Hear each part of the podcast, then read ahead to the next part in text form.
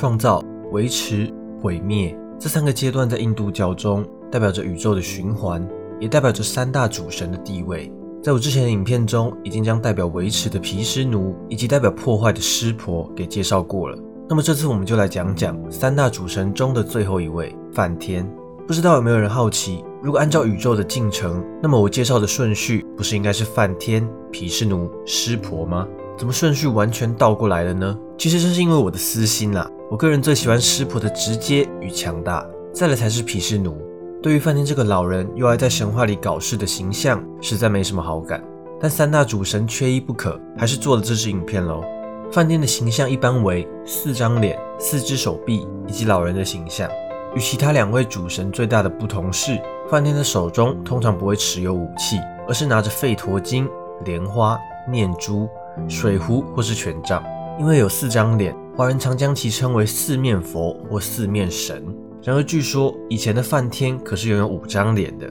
那为什么会变成现在的四张脸呢？我们留到后面再继续说。梵天的妻子为辩才天女萨拉斯瓦蒂，坐骑则为一只孔雀或是天鹅。关于梵天的诞生，其实有很多种说法。例如，在之前毗湿奴的影片中所提到，梵天是出自毗湿奴的肚脐。另外一个说法就比较有深度了。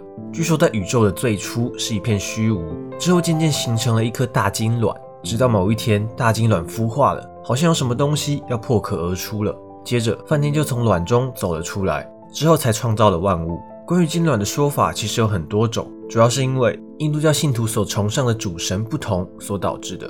在梵天派的神话中是这么说的：当梵天从金卵中孵化出来时，身体猛力一蹬，双手把蛋壳的一部分顶成了天，双脚则把剩下的蛋壳给踩成了地。在天地成型之后呢，才开始创造万物。但此时梵天觉得什么都自己来，速度太慢了，于是开始创造各种神，再让这些神去发挥职责，创造整个世界。所以从阶层来看，梵天可以说是众神的父亲，神眼中的神。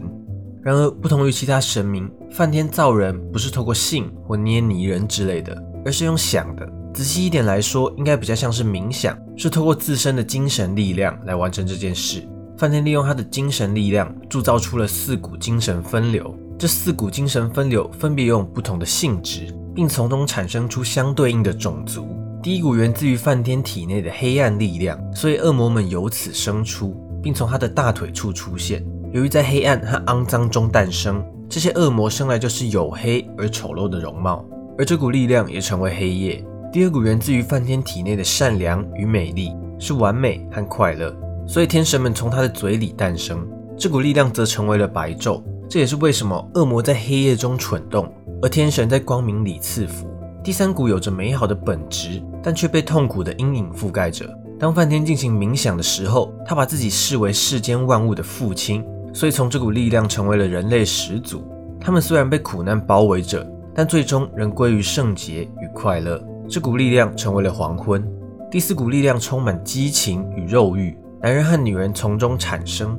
人们的一生总是被欲望驱使，也多数死于欲望，生于欲望，死于欲望。这股力量成为了黎明。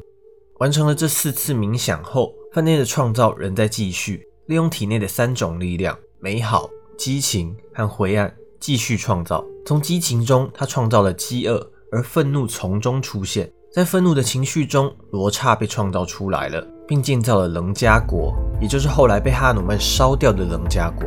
而梵天被罗刹的恐怖面容吓到，头发掉落在地上，变成了蛇。其余更多的创造力变成了世间各种生物。从敏捷活跃之中生出了飞鸟，从胸、嘴、胃。和脚中出现了绵羊、羚羊、奶牛和马，就这样，原本虚无的世界又再次热闹了起来。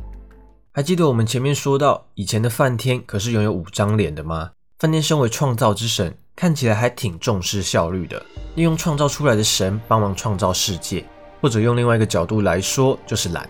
而梵天的老婆辩才天女也是梵天的产物。据说梵天在创造世界的时候，有一天真的闲得发慌，只好做个老婆来玩玩。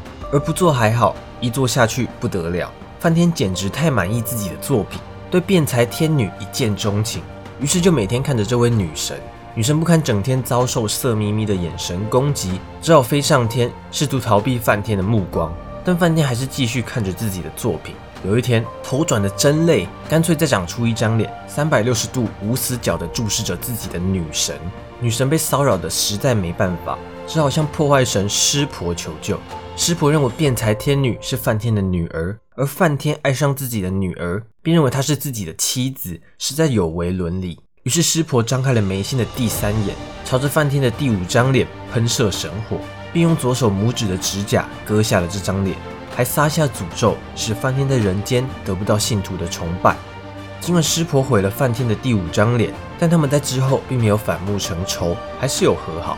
而辩才天女也还是成为了梵天的妻子，梵天的第五张脸也再也没有长出来过。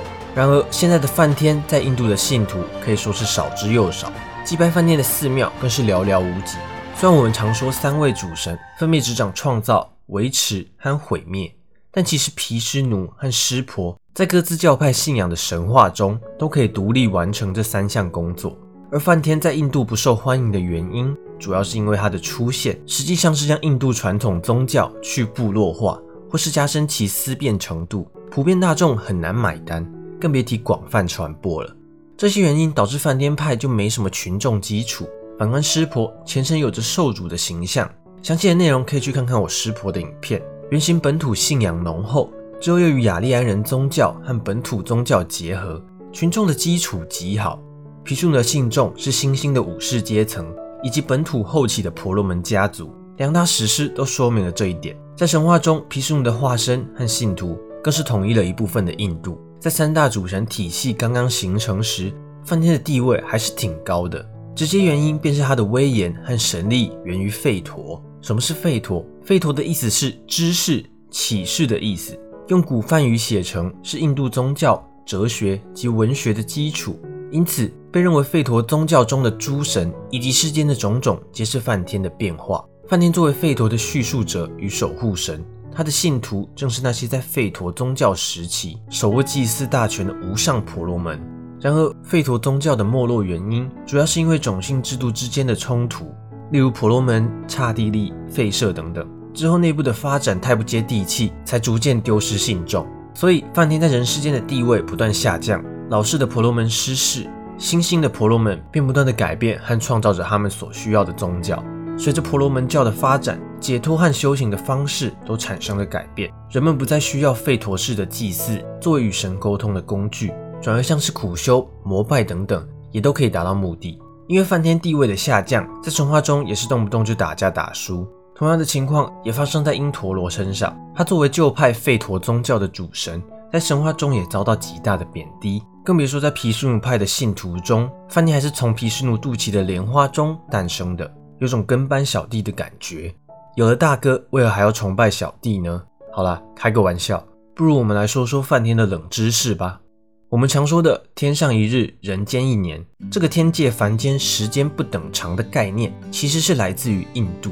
按照印度教的传说，人的一年相当于神的一日，神的一千年相当于梵天的一日。梵天的一日醒来，则万物昌盛；梵天的一日结束，则万物毁灭，终而复始。按照这个规模来算的话，梵天的一天差不多是人间的一亿三千三百多万天。而梵天的居所萨特亚罗卡，这是一个开满鲜花的花园。据说这是人可能可以到达的最高快乐世界。萨特亚罗卡也叫做婆罗门罗卡，是这个物质宇宙最重要的地方。在这里，到处都是清新的莲花。这些莲花不仅巨大，还不断的有神圣能量从中溢出。婆罗门普拉是萨特亚罗卡的中心，这里有一座巨大的宫殿，梵天就住在这个地方。好，以上三大主神的故事就差不多介绍到这边了。在影片中可能有一些个人看法或是故事走向，会让人觉得梵天这个神好像不怎么样。这部分没有其他意思，纯属叙述故事而已。虽说梵天在印度混得似乎不太好，但在泰国它可是鼎鼎大名的四面佛啊。这次影片就到这边啦。如果你喜欢这些影片，不要忘记按喜欢或分享。想看更多相关内容，可以订阅我以及开启小铃铛。那么我们下次见。